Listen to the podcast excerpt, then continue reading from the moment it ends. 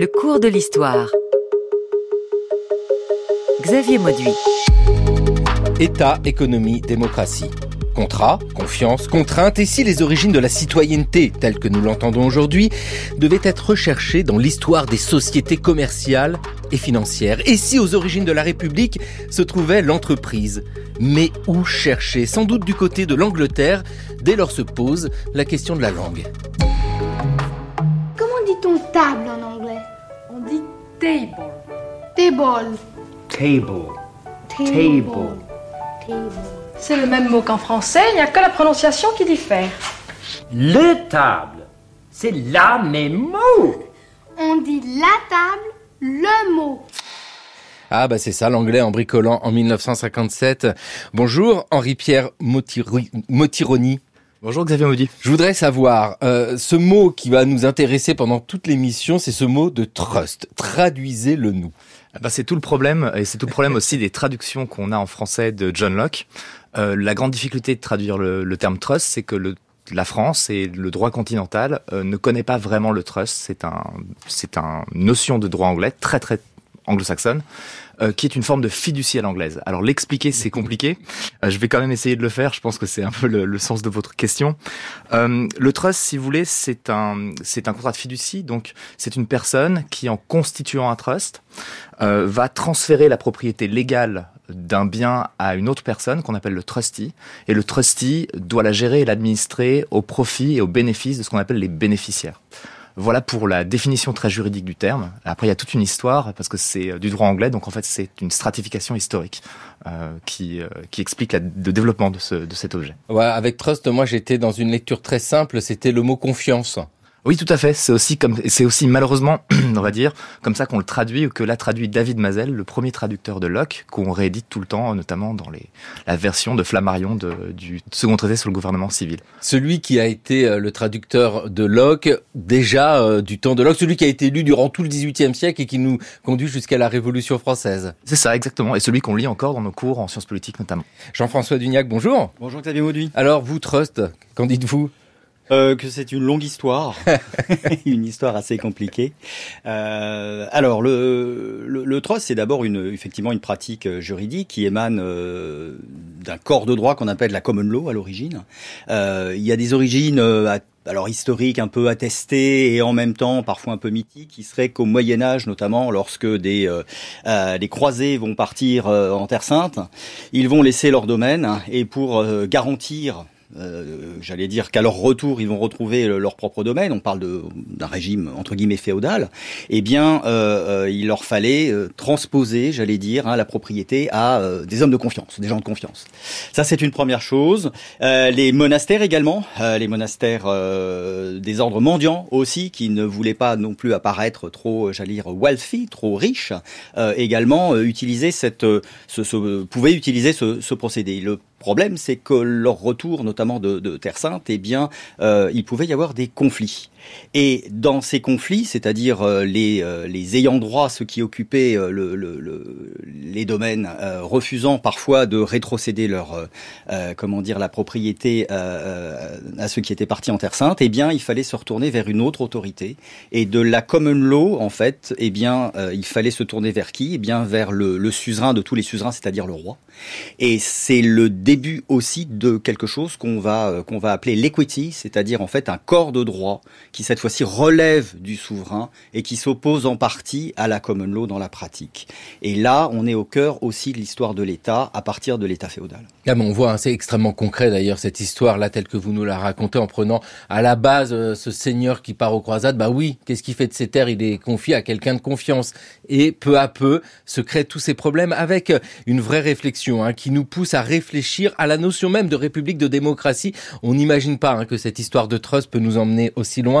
Henri-Pierre Motironi, vous êtes docteur en sciences politiques de l'Institut d'études politiques euh, de Paris, de l'Université de Lausanne, enseignant-chercheur en histoire moderne à l'Institut d'histoire de l'Université de Neuchâtel, et vous publiez Commerce et République en France au XVIIe siècle, l'entreprise inventa le citoyen. Le sous-titre est fort. Il est même euh, volontairement un peu provoquant parce que voilà, on a l'habitude de se dire que, enfin, surtout aujourd'hui, que tout oppose démocratie et grande entreprise, alors que voilà, au XVIIIe siècle, on trouve dans les grandes compagnies, les compagnies des Indes par exemple, des exemples, euh, alors de bon gouvernement, on en trouve même chez euh, chez Machiavel qui nous cite la Banque de Saint-Georges à Gênes comme un exemple de bon gouvernement.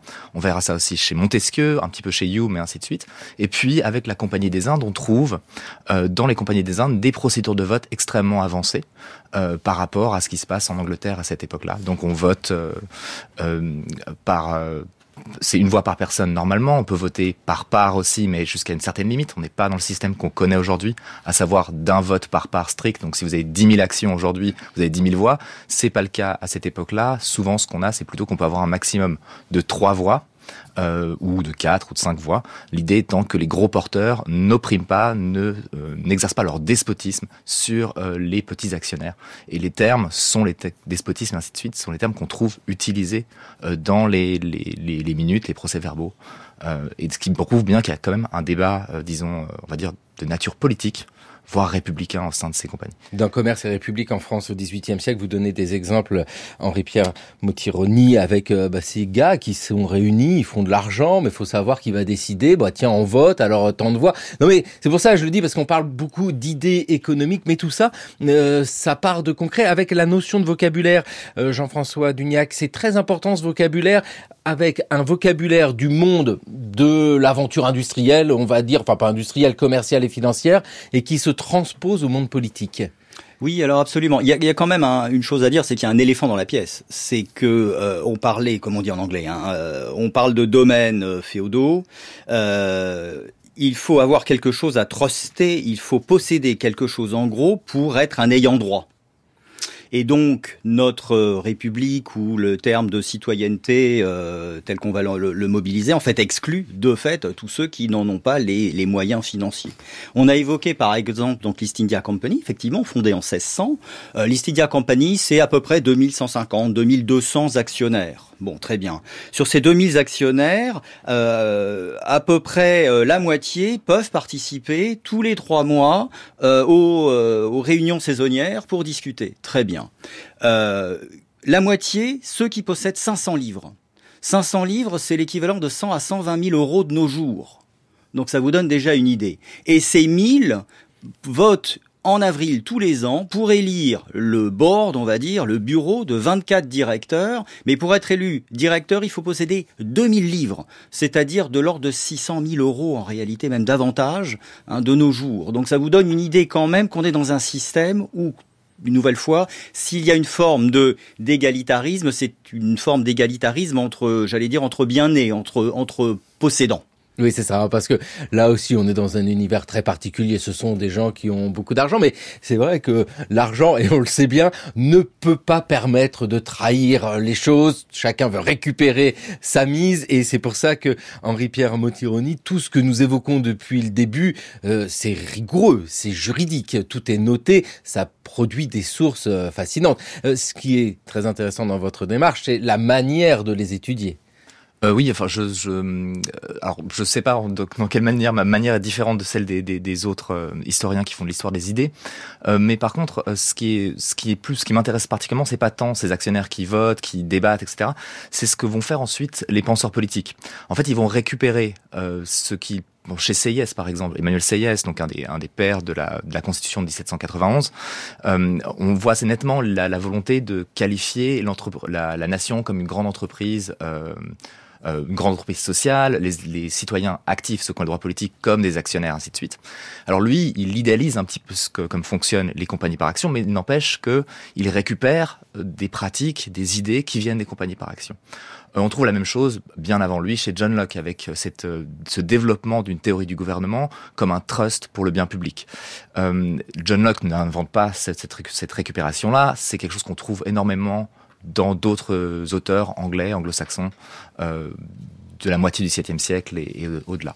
Oui, parce que John Locke, c'est toujours très intéressant hein, de souligner combien ces grands noms effacent tous les autres. Et dans le cours de l'histoire sur France Culture, c'est vrai que nous pouvons nous permettre de pousser un peu le curseur et de dire que John Locke c'est formidable, mais n'est pas le seul. Il est le fruit d'un grand mouvement où simplement ces penseurs regardent ce qui se passe autour d'eux. Ça va pas plus loin. Oui, absolument. Euh, alors, effectivement, il y a, d'abord tout un, vivier, effectivement, de penseurs euh, qui sont issus d'abord de, tout un débat, mais qui court depuis même la fin du XVIe siècle, en réalité même le XVIe siècle, j'allais dire, jusqu'au jusqu'au AUX révolution du, du XVIIe siècle. Euh, il est vrai que ces questions économiques sont aussi débattues dans une institution qui est quand même la mère des batailles au XVIIe et encore au XVIIIe siècle. Bien sûr, c'est le Parlement. Et le Parlement va euh, également, j'allais dire, produire un corps de euh, principes, j'allais euh, comme notamment le ce qu'on appellera le accountability, c'est-à-dire en fait la responsabilité, particulièrement des membres du gouvernement, avec des procédures qui existent déjà à cette époque et c'est un pas de côté, mais tout de même il est important, comme par exemple l'impeachment, c'est-à-dire la mise potentiellement en accusation et la mise en accusation effective devant la Chambre des Lords à partir d'un vote de la Chambre des communes, la Chambre basse, de membres du gouvernement ou d'officiers publics. Et c'est une, c'est une procédure qui remonte pour la première à 1376 et euh, la dernière, le dernier procès aura lieu en 1806. Près de 70 officiers publics, ministres, euh, chanceliers d'Angleterre vont, euh, à certains moments de l'histoire anglaise ou anglo-britannique, passer devant le Parlement et en procès. ça, c'est une première chose. La seconde chose aussi, c'est que ce Parlement va produire de plus en plus des savoirs qui relèvent quasiment de savoirs qu'on pourrait qualifier d'État, c'est-à-dire une euh, mise en branle de compétences, la mobilisation de compétences particulièrement financières, puisqu'à partir notamment de 1760, il faudra que les gouvernements fassent état du budget de euh, bah, du gouvernement, c'est-à-dire quelque part de la nation, devant le Parlement. Donc il y a un droit de regard aussi qui se pose de plus en plus à partir de cette institution du Parlement. Et avec un personnage comme John Locke, on n'est pas du tout avec uniquement un penseur qui serait enfermé dans son bureau à lire des livres d'autres penseurs politiques. C'est ça, Henri-Pierre Motironi, qui euh, peut nous intéresser ici. C'est que John Locke lui-même, au XVIIe siècle, est complètement inséré dans l'ensemble de ces réseaux, qu'ils soient politiques ou commerciaux même. Alors bien. complètement les, les, deux. John Locke à la base est un, en fait, bon, c'est un, un, érudit, c'est un médecin à Oxford, et en 1666, il va rencontrer euh, un personnage très important dans l'histoire anglaise qui s'appelle Anthony Ashley Cooper, qui va devenir Lord Shaftesbury, qui est à l'époque chancelier de l'échiquier, c'est-à-dire le ministre des Finances. Euh, et il n'y a pas de premier ministre en Angleterre pendant longtemps, et le ministre des Finances est un des, des ministres les plus importants en fait. Euh, ce monsieur est un, le chef de file de ce qui va devenir euh, le parti Whig, un parti d'opposition euh, à la couronne. Euh, et donc voilà, déjà, on est déjà dans une, dans une histoire anti-absolutiste. Ce qui se passe, c'est que John Locke va sauver la vie de, de, de, de Lord Ashley Cooper, qu'il va rejoindre à Londres. Il va le sauver, une, une, opération du foie. Bon, ça, c'est des détails euh, amusants, mais il lui sauve vraiment la vie. Et à partir du moment où il opère euh, ce, ce, monsieur, John Locke devient le confident, le conseiller politique personnel de ce qui va devenir Lord Shaftesbury. Euh, ce Lord Shaftesbury, chancelier de l'échiquier, va ensuite euh, nommer John Locke secrétaire du Board of Trade and Plantations, qui est une sorte de, de commission euh, qui s'occupe, euh, consultative, qui s'occupe du commerce transatlantique. Donc John Locke connaît très bien, notamment la traite négrière, comment elle fonctionne, mais pas que. Et quand Lord Shaftesbury devient euh, chancelier euh, du royaume, le chancelier en fait préside, enfin dans ses prérogatives, il préside euh, à la Court of Chancery, qui est l'instance suprême pour trancher les cas de d'equity, donc les cas de rupture du trust notamment. Et on peut supposer que Locke lui prépare ses dossiers.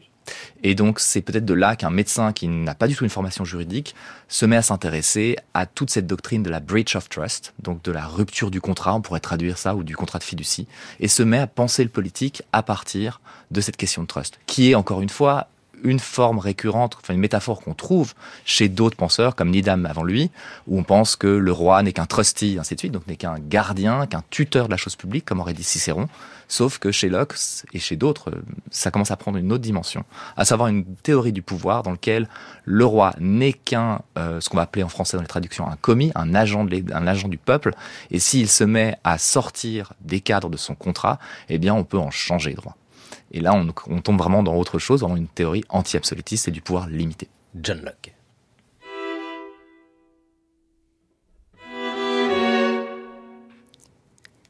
Qui jugera si le prince ou la puissance législative passe l'étendue de son pouvoir et de son autorité? Je réponds que c'est le peuple qui doit juger de cela. En effet, qui est-ce qui pourra mieux juger si l'on s'acquitte bien d'une commission? Que celui qui l'a donnée et qui par la même autorité par laquelle elle a donné cette commission peut désapprouver ce qu'aura fait la personne qui l'a reçue et ne se plus se servir d'elle lorsqu'elle ne se conforme pas à ce qui lui a été prescrit.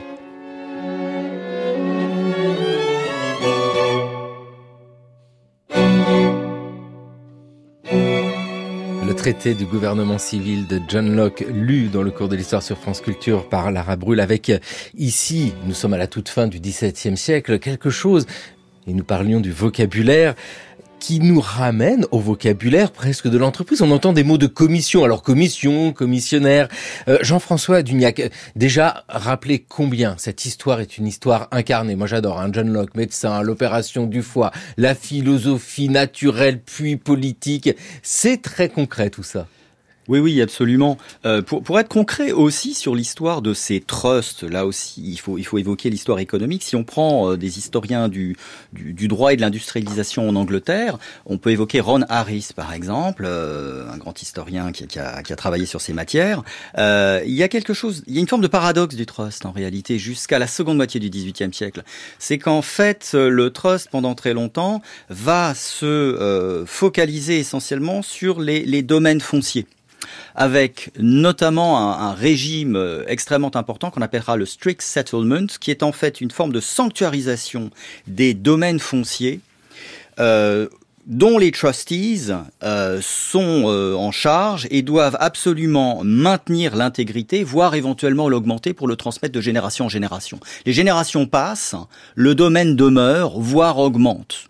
Ça donne d'ailleurs lieu encore de nos jours à certaines séries, euh, évidemment assez assez célèbres autour de autour de grands domaines anglais qu'il faut qu'il faut maintenir euh, bien sûr. Downton Abbey. Downton Abbey évidemment. Et donc euh, de, de, le début, hein, la, la, mort des deux, les deux héritiers euh, dans dans le comment dire dans le Titanic provoque en fait un déclenche cette affaire. Il faut maintenir le domaine.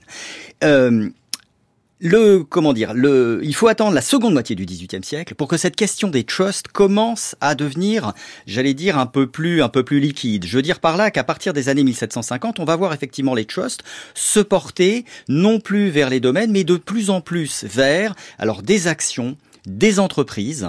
Euh, et on va voir une modification, et ça aussi c'est assez important, c'est que ces grands domaines en réalité concernaient essentiellement la, la noblesse euh, moyenne ou supérieure. À partir des années 1750, on va voir plutôt les classes moyennes se porter de plus en plus vers des entreprises collectives avec des, euh, des éléments en trust qui vont devenir, comme je l'ai dit, beaucoup plus euh, mobiles, beaucoup plus liquides entre guillemets. Euh, et une illustration de cela pour la fin du XVIIIe siècle, mais on est encore très en retard, c'est par exemple euh, la question des péages, des turnpikes, où on va voir le Parlement voter de plus en plus effectivement euh, l'octroi à des trusts en réalité, de la mise en place de l'amélioration ou la création de routes ou de ponts et la mise en place subséquente, j'allais dire, de, de, péages. Euh, mais le grand boom des trusts, ce sera en fait le 19e siècle essentiellement. Pourquoi? Parce qu'à chaque fois qu'il y a un problème de euh, relation, de litige au sein d'un trust, il faut se tourner vers qui? Vers, ça a été dit, la Court of Chancery. Et la Court of Chancery à la fin du XVIIIe siècle, c'est 20 000 dossiers en retard. Ah oui, trop. 20 000 dossiers en retard. Et donc, effectivement, on préfère se tourner d'abord vers le système plus corporatiste, enfin, corporatif, je devrais dire, pour euh, se garder effectivement des euh, délais de justice absolument abominables qui frappent la gestion des trusts. Avec euh, ici, Henri-Pierre Motironi, toute la réflexion politique qui s'associe là, quand on a entendu cet extrait du traité du gouvernement civil de John Locke, nous nous situons à la fin du XVIIe siècle, au moment où en France il y a ce que l'on appelle de manière un peu cavalière, mais l'absolutisme, alors que de l'autre côté, euh, les Anglais ont réussi à freiner le mouvement. Et Locke, quand il prend la parole, c'est ça aussi, simplement dire, eh bien, que le prince n'est pas tout puissant. Tout à fait. Alors Locke, euh, ce qui est assez intéressant, c'est qu'on se pose la question de savoir si le second traité sur le gouvernement civil et le premier aussi a vraiment un impact au moment où le, le nouvel État, donc après la glorieuse révolution, se met en place. Donc c'est le, finalement les, la structure de l'État change pas spécialement. On change un peu les lois et en vérité c'est une sorte de, de révolution constitutionnelle. Vraiment le Parlement a pris le pas sur la couronne et on a un peu on a le, les, les, contours du système de monarchie parlementaire tel qu'on le connaît aujourd'hui en Angleterre qui s'installe. Euh, mais en fait on dit que c'est plutôt Sydney, Algernon Sydney qui est vraiment un, un, dans les discours sur le gouvernement qui est vraiment l'auteur qui est élu et c'est un peu plus tard donc vers 1703 qu'on pense qu'on commence vraiment à lire Locke Ce qui nous intéresse plus, c'est que par contre Locke va avoir euh, une, influence considérable sur les révolutionnaires pardon, américains et les révolutionnaires français par la suite. Et il va être énormément traduit en France. Euh, le moment où on traduit beaucoup plus de textes, alors les textes on les traduit tout le long du siècle, du XVIIIe siècle, mais entre 1740 et 1760, on a un pic de traduction euh, de textes anglais, de textes républicains, de textes aussi philosophiques. Euh, Diderot va traduire Shaftesbury, bon pas euh, le patron de John Locke, le petit-fils du patron de John Locke, qui est le, le, le philosophe qu'on connaît.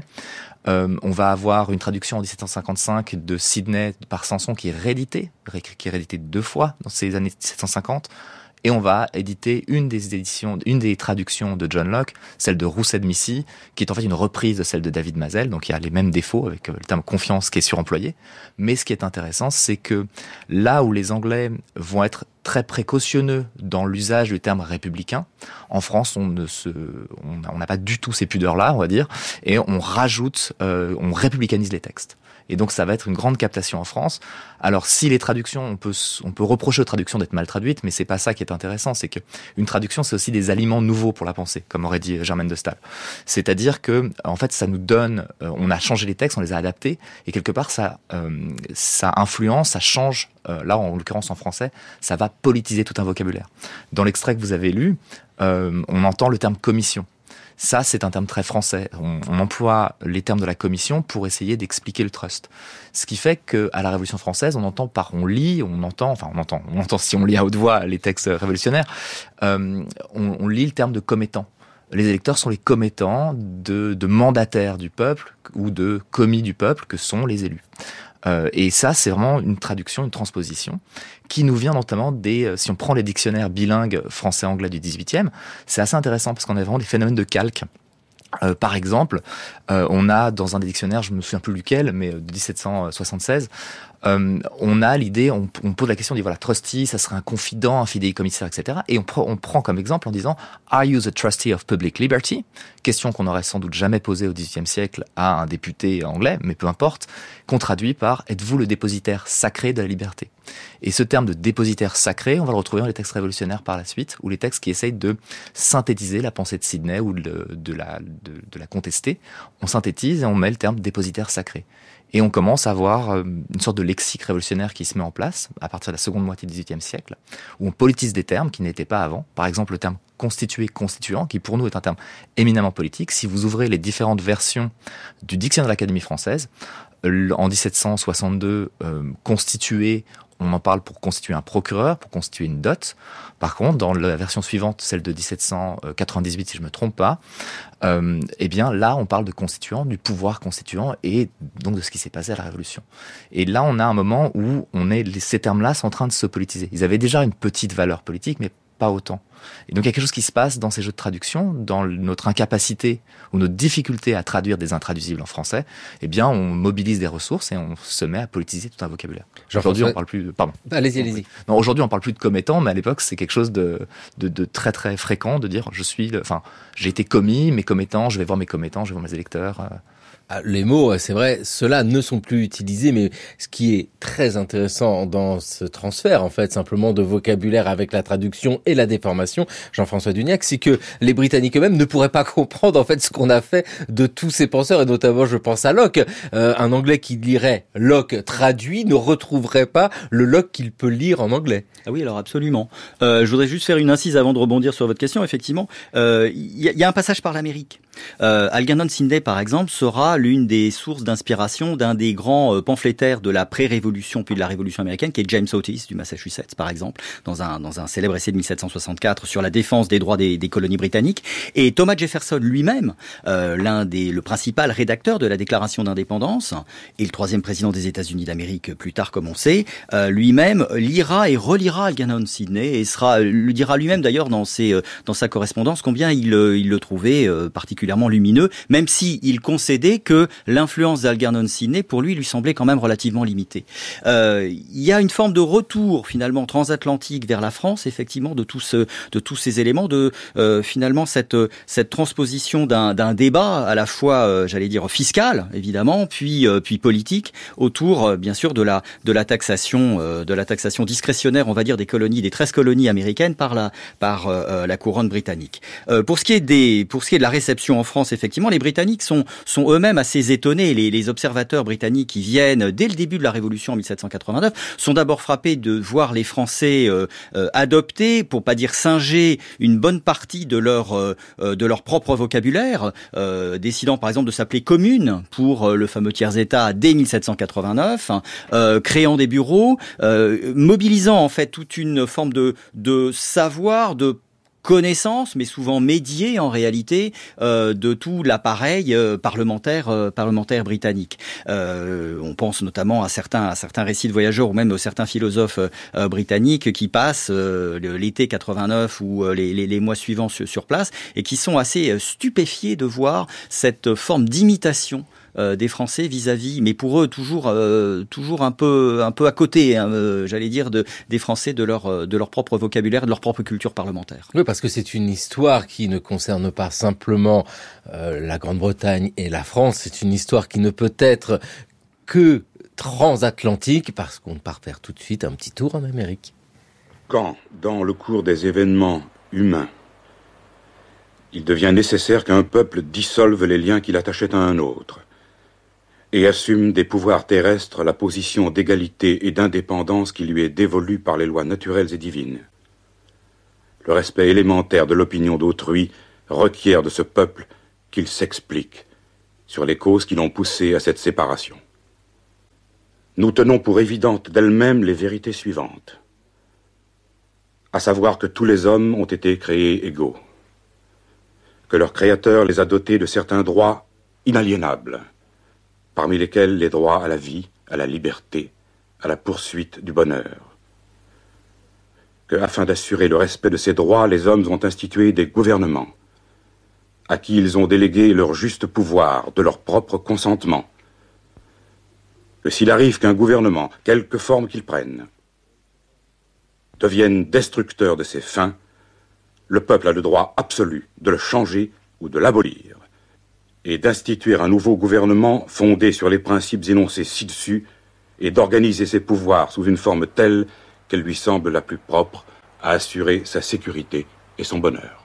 La déclaration d'indépendance des États-Unis le 4 juillet 1776, lue par Georges Aminel avec euh, ici, mais dites-nous, Jean-François Dugnac, euh, qu'est-ce qu'il y a euh, de commercial lié à ce monde de l'entreprise que l'on peut retrouver dans l'événement lui-même, c'est-à-dire la volonté de ces colonies d'Amérique d'être indépendantes?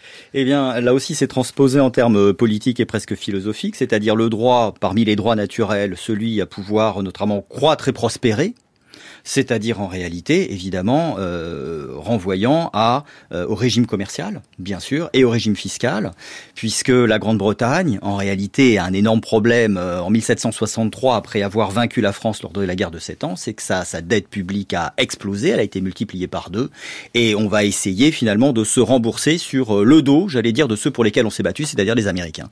Et d'emblée, en établissant une série de régimes fiscaux discrétionnaires vis-à-vis des Américains, eh bien, on va enfoncer un coin. Alors, il y avait déjà des débats antérieurs, mais on va enfoncer un coin dans la communauté, on va dire, britannique transatlantique, puisque les Américains vont évidemment poser la question d'évidence, qui est, euh, si on nous impose un régime fiscal discrétionnaire, sommes-nous encore britanniques? Ils vont mettre une dizaine d'années pour se résoudre finalement à décider qu'ils n'étaient plus, qu'ils ne sont plus britanniques. Et par cet acte de divorce, qu'est la déclaration d'indépendance des États-Unis d'Amérique, ils décident de constituer leur propre communauté politique devenus orphelins de la Grande-Bretagne, ils fondent les États-Unis d'Amérique. Voilà, la confiance est rompue. Alors attention, hein, Henri-Pierre Mottironi, j'utilise le mot confiance. Mais non, c'est le trust en fait qui ne fonctionne plus ici. On peut le lire comme ça, cet événement, celui de la guerre d'indépendance des États-Unis. Alors euh, complètement, j'aime bien l'expression acte de divorce parce que souvent on dit que pour la déclaration d'indépendance, souvent on dit que c'est l'acte de naissance, mais à l'époque au moment où on la signe, euh, je pense que certains signataires se disent que, enfin c'est quand même un petit sont des, petites colonies qui se battent contre la grande puissance qui vient d'émerger de la guerre de Sept Ans. Donc voilà, c'est David contre Goliath. Certains se disent qu'ils n'ont pas, c'est juste un acte presque de désespoir, on va dire. Euh, donc c'est un acte fort qu'ils font, mais c'est un acte de divorce. D'ailleurs, on voit au signataire, si un des, signataires qui est assez célèbre, c'est John Hancock, qui, qui, qui, a une signature énorme par rapport aux autres. Lui, il est, excusez-moi du terme, il en a gros sur la patate, donc il signe euh, en très gros, comme une forme de bras d'honneur à Georges III et son gouvernement, on va dire ça plus poliment, bien sûr, mais c'est un peu l'idée. Euh, oui, c'est un, un, acte de, de, divorce. Oui, on peut le lire ainsi. D'autant plus que dans cet extrait de la Déclaration d'indépendance, c'est un extrait qui euh, synthétise quelque part cette euh, doctrine de la rupture du trust. Euh, là, on a, on a la formule qu'un gouvernement est censé garantir la liberté, la sécurité et la, et la poursuite du bonheur. chez Locke, ça serait la, la vie, enfin, pendant c'était la vie, la liberté et ça aurait été la propriété. Euh, ça, c'est un peu. Euh, il y a plusieurs textes qui sont lus énormément par les révolutionnaires américains, notamment les lettres de, de, de Caton, de Gordon et Trenchard, euh, qui sont des Commonwealthmen, comme on les appelle, euh, qui sont des auteurs qui vont aussi théoriser tous ces éléments-là de manière peut-être plus pamphlétaire, en tout cas je trouve plus efficace qu'un traité de, de euh, politique comme celui de, de, Locke. Mais on trouve dans cette déclaration d'indépendance vraiment toute la théorie de la rupture du trust. Donc cette idée que quand un pouvoir usurpe de manière récurrente euh, le les missions qu'on lui a confiées, celle de préserver la vie, la sécurité et ainsi de suite de ses membres, eh bien, on doit en changer. Et c'est pour ça que dans la déclaration d'indépendance, il y a cette première partie, et il y a une deuxième partie où on va lister euh, ce, qui, ce, qui, ce, qui, ce, que sont les griefs des Américains. Il y en a plusieurs. Il y en a un qui concerne notamment le Québec, puisque d'un côté, on traite les colonies américaines en essayant de les taxer, en, en essayant vraiment de, quelque part de, de, de, leur remettre, euh, bref, de, de, oui, de reprendre en main le pouvoir et puis un peu de, de les voilà, de pas leur, ôter les privilèges qu'ils avaient avant.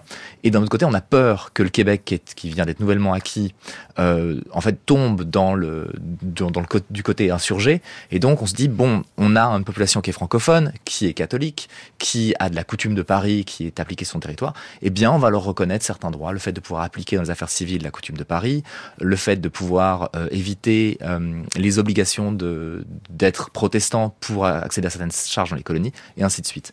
Ce qui fait que euh, on trouve des, pamphlets et aussi des caricatures américaines où on voit d'un côté euh, le voilà on a un parent on a un député qui est au centre euh, on a euh, d'un côté un prêtre à genoux et un, militaire qui porte le red coat donc qui, qui est habillé en militaire britannique mais qui est un français c'est écrit sous le en dessous et on voit en arrière-plan euh, la ville de Québec qui est prospère, on voit Boston qui est en feu, et du côté de Boston, il y a des euh, colons, euh, enfin des, des, insurgés américains qui sont accompagnés par Britannia qui a les yeux bandés, qui va tomber dans un trou, etc. Je vous j'essaie de vous décrire une image la radio, ce qui est un peu paradoxal, mais vraiment on a cette idée qu'on a une réplique quelque part de ce qui s'est passé lors des guerres civiles anglaises. À savoir qu'on a un gouvernement qui finalement essaie d'usurper les droits de ces sujets, des droits qui sont hérités de, des droits vraiment britanniques, à savoir que euh, ce qui nous vient notamment de la, Magna Carta, l'idée que quand on lève de nouvelles taxes, eh bien, on doit avoir le consentement du peuple, sauf que les, Américains ne sont pas euh, représentés au Parlement. Et donc voilà, donc quelque part, on usurpe leurs droits, et qui plus est, on vient leur prendre leur propriété sans leur demander leur consentement, et, euh, et on réplique. En plus, on a, on a une sorte de faveur qui est faite aux catholiques, donc on réplique un peu ce qui se passait euh, dans les années euh, 1640, 1650, euh, cette, ces guerres, euh, cette guerre civile anglaise où il y avait un élément religieux derrière très important. Avec trust, il y a ce mot confiance, traduction vraiment littérale. Il y a surtout trust, ce que cela porte de signification beaucoup plus profonde et qui peut expliquer ce divorce entre les colonies euh, d'Amérique et puis l'Angleterre. Et puis avec trust, on ne peut pas s'en empêcher parce qu'avec trust, on est toujours un peu. Mais c'est euh, l'idée du pamphlet que vous évoquiez à l'instant, Henri-Pierre Motironi. On est toujours un peu antisocial. Antisocial, antisocial.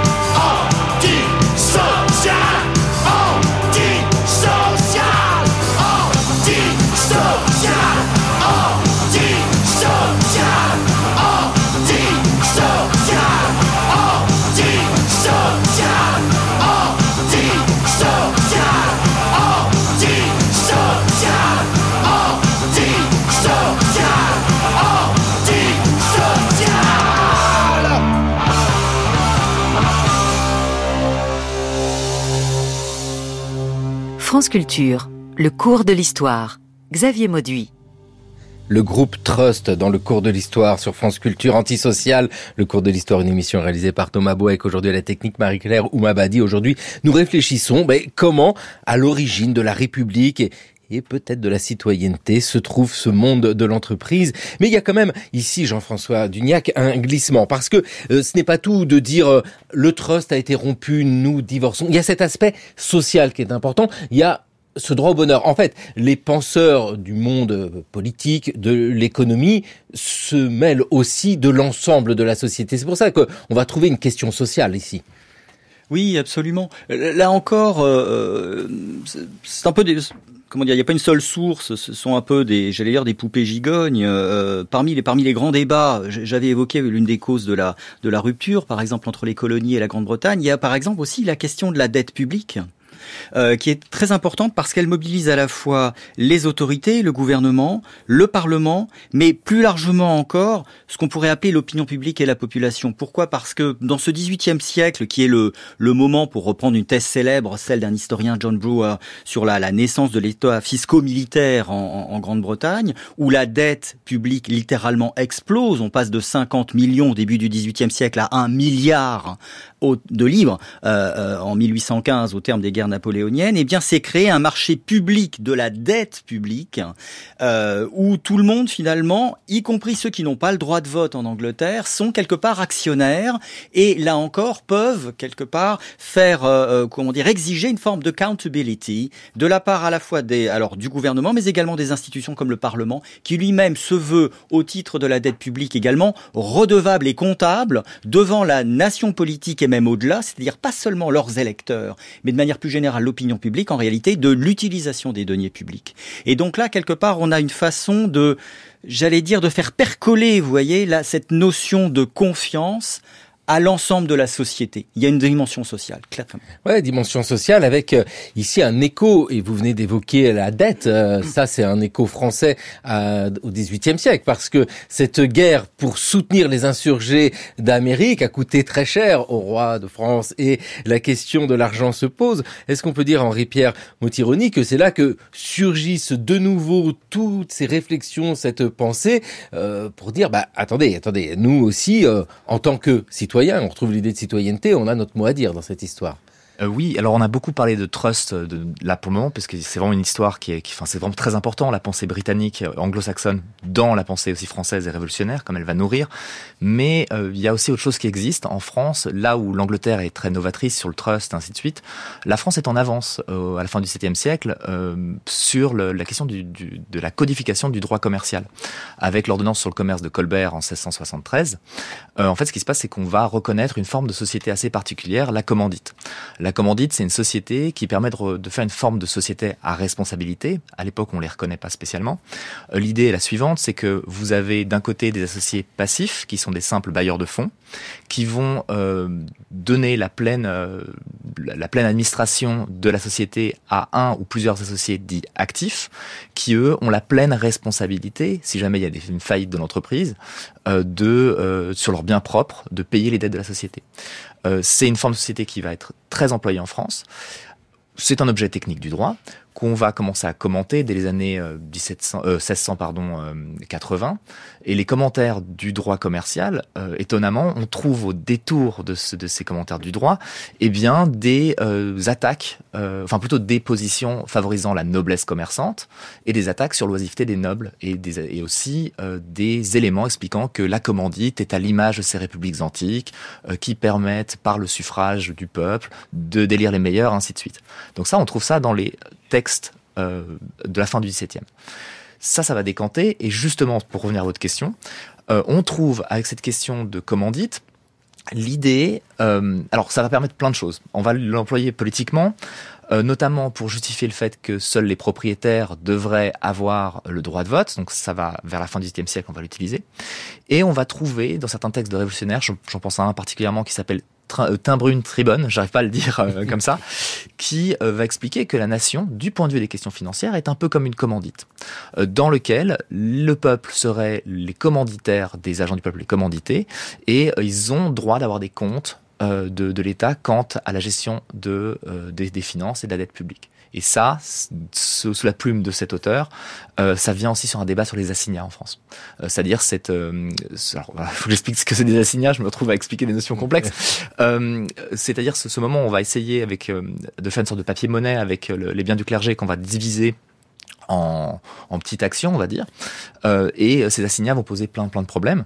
Et ce que propose euh, cet auteur, ça va être de faire réaliser ces assignats. Donc tous les gens qui possèdent ce papier monnaie, eh bien vont soit le réaliser, c'est-à-dire le convertir en terres, euh, qui étaient des biens du clergé et des biens du, roi, qui vont devenir des, terres, ils vont faire quelque chose, ou alors les déposer auprès de l'État pour avoir une rente régulière.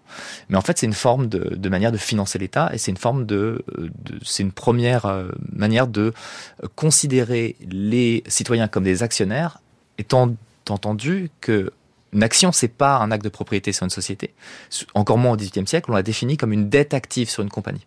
C'est une dette, et donc quelque part, il y a toute une idée que les citoyens sont des actionnaires, devraient, et enfin, on doit les penser comme des actionnaires de l'État, aussi dans la mesure où ils financent l'État, d'une part par leurs impôts, mais aussi en prenant euh, des bouts de, de, dette publique et donc en finançant les obligations, par des obligations l'État, enfin en, en pourvoyant des fonds à l'État finalement la commandite a des associés passifs, avez-vous dit, dès lors, il n'y a qu'un pas pour trouver des citoyens passifs.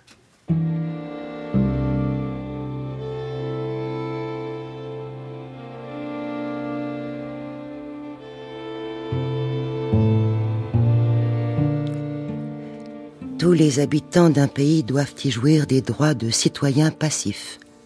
Tous ont droit à la protection de leur personne, de leur propriété, de leur liberté, etc. Mais tous n'ont pas droit à prendre une part active dans la formation des pouvoirs publics. Tous ne sont pas citoyens actifs. Tous peuvent jouir des avantages de la société, mais ceux-là seuls qui contribuent à l'établissement public sont les vrais actionnaires de la grande entreprise sociale. Eux seuls sont les véritables citoyens actifs, les véritables membres de l'association.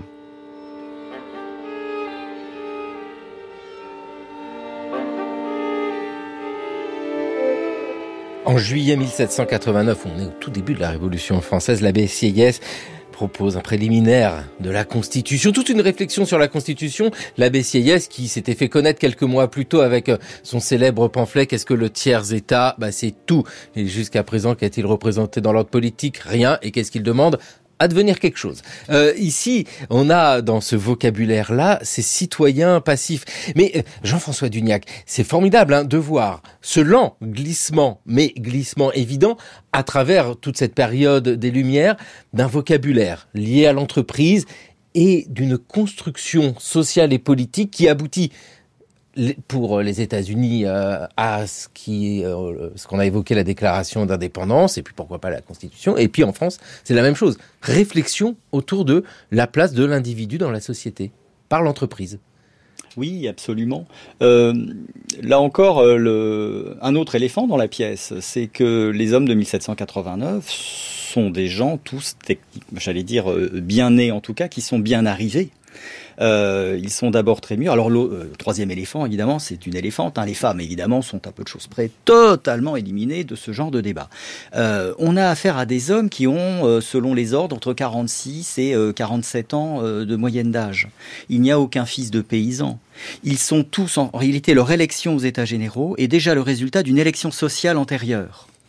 C'est particulièrement vrai, bien sûr, pour les deux ordres privilégiés, mais encore également pour le tiers, état, même si, alors, deux tiers d'entre eux, pour les membres du tiers état, sont frottés, j'allais dire, de droit, ou ont dû s'y euh, préparer lors des, euh, des précédents épisodes politiques qui ont conduit à la, à la Révolution. Donc, euh, on peut on peut évidemment comprendre que ces gens-là vont dessiner quelque part des principes, d'abord qui émanent de leur propre milieu, c'est-à-dire en partie effectivement des milieux du droit, dont le droit commercial, mais également tout simplement euh, voilà des, euh, des grands commerçants, et vont dessiner des statuts et une constitution, celle de 1791, qui sera un peu taillée à leur maille, c'est-à-dire qui va bien sûr leur réserver quelque part la part du lion. Ça produira bien sûr chez Robespierre une série de discours euh, qu'on comment dire qu'on va surnommer discours du mar d'argent lorsqu'il va s'agir de définir des seuils de richesse pour être électeur et pour être élu où il posera tout simplement la question comment peut-on proclamer la souveraineté nationale et trancher dans le corps national avec des électeurs passifs ou des électeurs actifs On passe de 7 millions de citoyens entre guillemets passifs à 4 millions d'électeurs. Et pire encore, ces électeurs sont là pour désigner des grands électeurs de l'ordre de 40 à 50 000 qui eux choisissent les magistrats, les députés, etc. Est-ce qu'une société politique est une société par action? Robespierre dit non. Eh, non, mais c'est euh, ce mot euh, qu'on évoque euh, bien souvent de révolution euh, veut pas dire grand-chose parce qu'il englobe une longue période durant laquelle il y a une vraie pensée et on comprend le positionnement de Robespierre avec ce que vous venez de dire simplement. Mais c'est tout ce questionnement de dire qui va pouvoir voter Ces gens qui portent la Constitution issue des États généraux, mais on l'entend bien, Jean-François Duniac, dans ce que vous dites, sont des gens qui soit sont eux-mêmes des négociants, soit ont un intérêt là-dedans parce que ils ont des actions euh, dans plein d'entreprises. Euh, c'est vraiment ça, Henri Pierre Motiron, qu'on voit dans ces débats autour de la Constitution. C'est pas simplement une réflexion philosophique, c'est aussi du très concret avec euh, bah, ce monde de l'entreprise. Oui, tout à fait. Je voulais juste rebondir sur ce que venait de dire euh, Jean-François Dugnac. Euh, en fait, il y a Robespierre, bien sûr, qui ne parle pas directement de compagnie par action. Par contre, il y a des gens dans son... et pas n'importe qui. Alors, on a Jean-Baptiste Salaville, qu'on connaît plus pour des questions sur le droit des animaux, notamment, euh, qui va avoir une chronique dans, le, dans le, les annales patriotiques et littéraires en 1794, qui lui explique qu'une nation ne peut pas se former en commandite. Il voit bien, le, le, en 94, on est en train de débattre sur ce qui va devenir la constitution de l'an 3, avec un, un régime censitaire assez fort. Et euh, il se base, je pense qu'il lit aussi du Thomas Paine, qui est alors en France, et Thomas Paine en 1795, dans sa dissertation sur les premiers principes de gouvernement, qui est une manière de résumer pour les bataves de sa philosophie politique, en vérité euh, critique la constitution de, de l'an 3 et particulièrement le régime censitaire. Et pour lui, on ne peut pas faire une nation en la calquant sur des associations purement pécuniaires comme des banques ou des compagnies par action. Et il est très clair pour eux que c'est ce qu'on est en train de faire. Et par ailleurs, on trouve bien avant ça, en 1789, chez une lettre de Malouet à euh, Lally Tollendal, ou inversement de Lally Tollendal à Malouet, peu importe. Donc deux euh, euh, révolutionnaires qui sont plutôt du camp des monarchiens, c'est-à-dire ceux qui voudraient mettre en place un gouvernement, disons, à l'anglaise en France qui eux disent voilà en fait euh, la nation le, la puissance est en commandite et enfin c'est ce que veulent faire les révolutionnaires plus radicaux. Ils veulent faire une sorte de nation en commandite et il suffit de, se de s'élever. N'importe quel passant peut arriver à la citoyenneté dans cette nation. Il suffit de s'élever au niveau des chabots etc des gens qu'ils qu'ils détestent euh, euh, des d'autres révolutionnaires qu'ils détestent euh, et leur idée est de dire voilà en fait c'est pas une société par action parce que là ça veut dire qu'on va donner le pouvoir à beaucoup trop de gens qui ne devraient pas l'avoir. Ça c'est du côté des monarchiens. Mais Salaville lui et Payne il retourne cette, cette idée en disant quelque part attendez alors Salaville c'est beaucoup plus intéressant. Il dit voilà si la nation fonctionne comme une commandite très bien. Mais alors c'est d'abord euh, fondé non pas sur la richesse mais sur les investissements en travail qu'on place dans la nation et quelque part, les riches sont des oisifs puisqu'en fait, ils ont retiré leur mise de cette société par action. Et donc, et c'est ce que dit Salaville, on devrait leur retirer les droits politiques ne les laisser qu'aux classes euh, travailleuses. Je pointe, euh, enfin, je, je, le relève ici, c'est parce que, en effet, ce sont des métaphores qui sont beaucoup utilisées de ce qui va se constituer comme la pensée libérale et puis la pensée conservatrice, mais on trouve ces métaphores aussi employées d'un côté plus progressiste début 19e siècle, euh, les Saint-Simoniens vont aussi utiliser la métaphore de la commandite euh, qui, est fondée sur des, de la commandite nationale, fondée sur des investissements des travailleurs, ainsi de suite, pour euh, quelque part défendre une vision de la société, une sorte de société plus coopérativiste, si j'ose le terme, ce qui n'est pas tout à fait ce qu'ils veulent faire, mais peu importe, vraiment une idée plus progressiste en tout cas.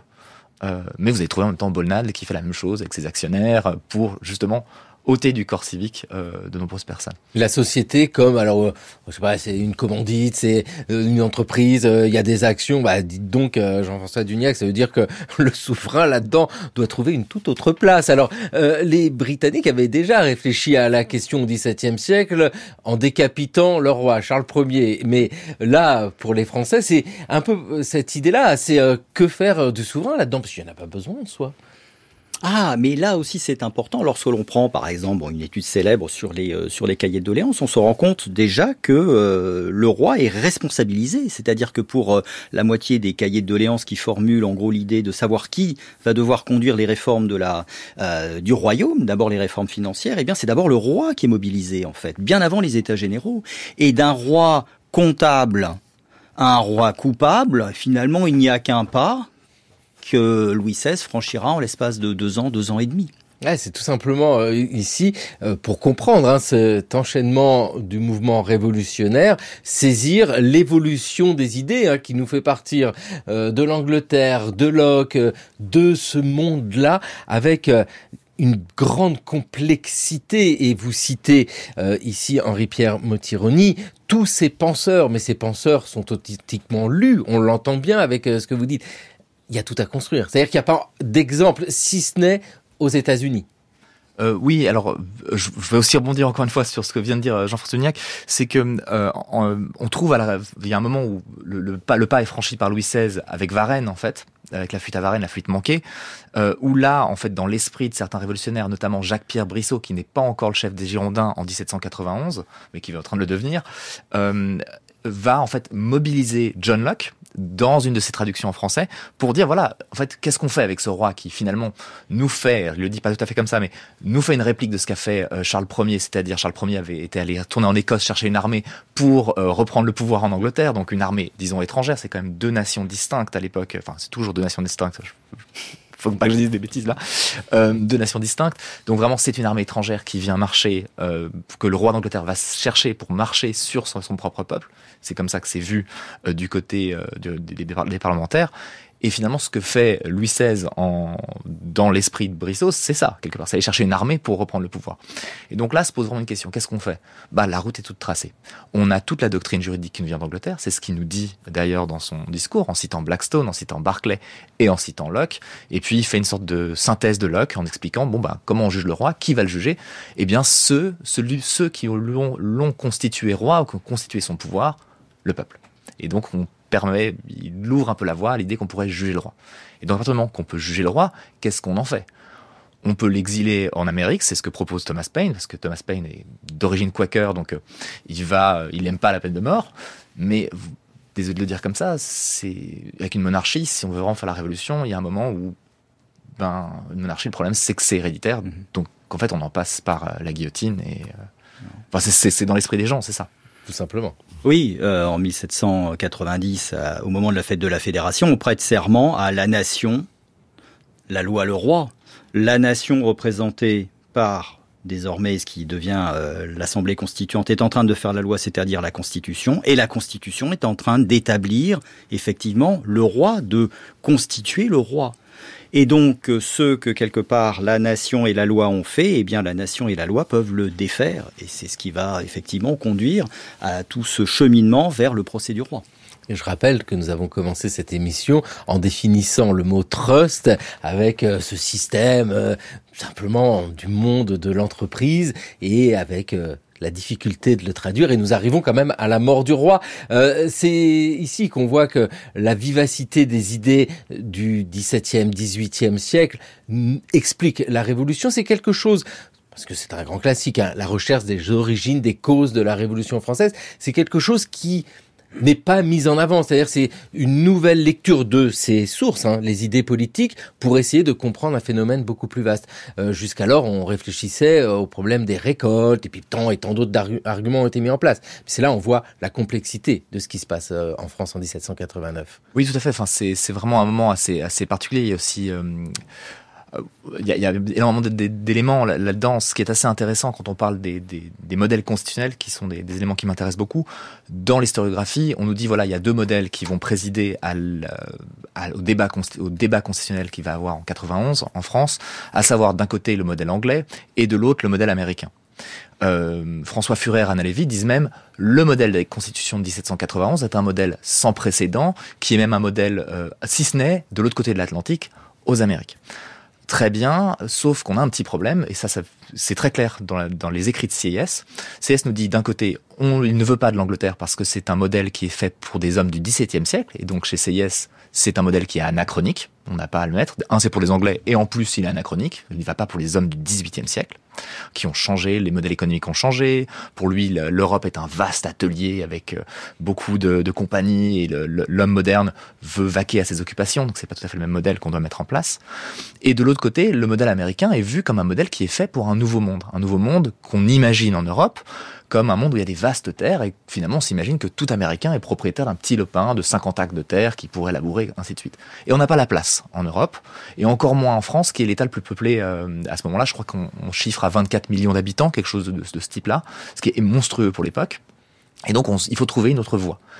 Et euh, CIS la cherche ailleurs, et CIS nous cite en tout cas dans ses sources, il nous parle euh, dans ses écrits de 89 de ses compagnies, de ses citoyens actionnaires, ainsi de suite. Donc quelque part, il y a quelque chose qui est mobilisé là. Et qui est, euh, qui est un autre modèle, qui est un modèle, une troisième voie peut-être. Et ben voilà, tout est mis en place, en tout cas pour comprendre ce long mouvement qui conduit à la Révolution française, et c'est la base d'une réflexion qui pourrait nous conduire jusqu'à aujourd'hui sur la comparaison entre le monde politique et celui de la grande entreprise. Merci vivement à tous les deux, Henri-Pierre Motironi, Commerce et République en France au XVIIIe siècle, quand l'entreprise inventa le citoyen. Et c'est éclairant hein, comme lecture. On se dit ah bah tiens ouais c'est j'avais jamais pensé lire Locke ainsi. Déjà j'avais jamais pensé lire Locke en soi, mais alors le lire comme ça c'est génial. Et merci beaucoup à vous Jean-François Duniac. Et je rappelle hein, l'histoire des îles britanniques dont vous êtes un des co-auteurs aux presses universitaires de France et l'histoire de la Grande-Bretagne. Vous êtes maître de conférence en histoire moderne à la Sorbonne. Merci beaucoup à tous les deux. Il est temps pour nous de retrouver Gérard Noiriel. C'est le pourquoi du comment.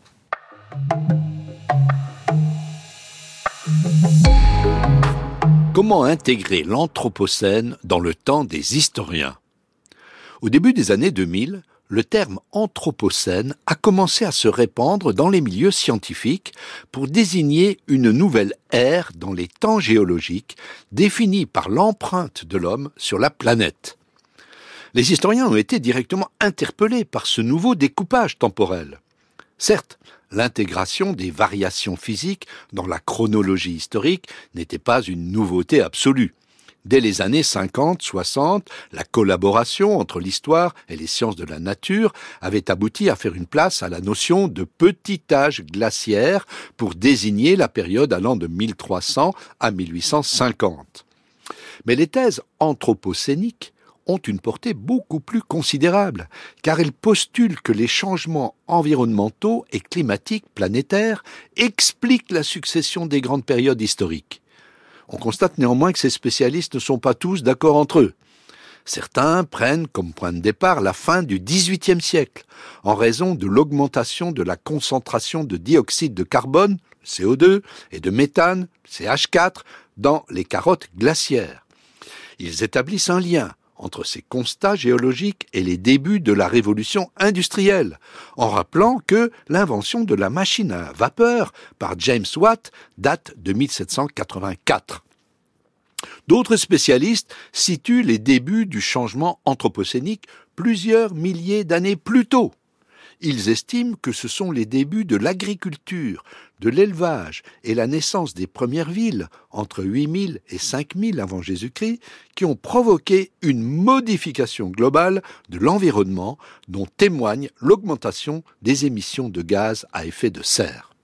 Il existe aussi des travaux qui situent la coupure au début des années 1950, quand les technofossiles tels que l'aluminium, le ciment, les pesticides, les plastiques et surtout les dérivés des énergies fossiles se sont multipliés. Ces hypothèses concurrentes ont permis de distinguer plusieurs étapes au sein de l'Anthropocène en fonction de la concentration atmosphérique de CO2. Après une première phase qui aurait débuté en 1800, nous serions entrés dans un nouvel âge de l'Anthropocène à partir de 1945, marqué par une grande accélération des changements.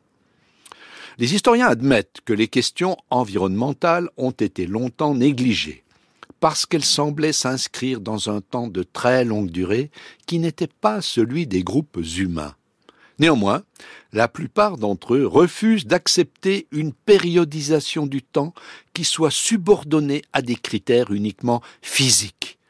Ils estiment que cette vision de l'histoire est surtout défendue par des historiens des sciences, car elle privilégie une problématique qui place leur discipline au centre des enjeux politiques du présent et de l'avenir.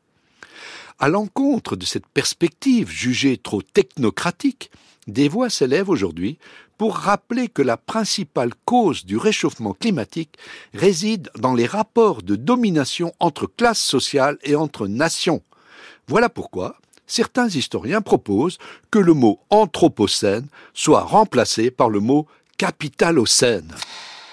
Merci beaucoup Gérard Noiriel. C'était le cours de l'histoire sur France Culture, une émission préparée par Jeanne Copet, Jeanne Delecroix, Toscane Viudès, Raphaël Laloum et Maïwen Guizou. Le cours de l'histoire à écouter, à podcaster sur franceculture.fr et l'appli Radio France.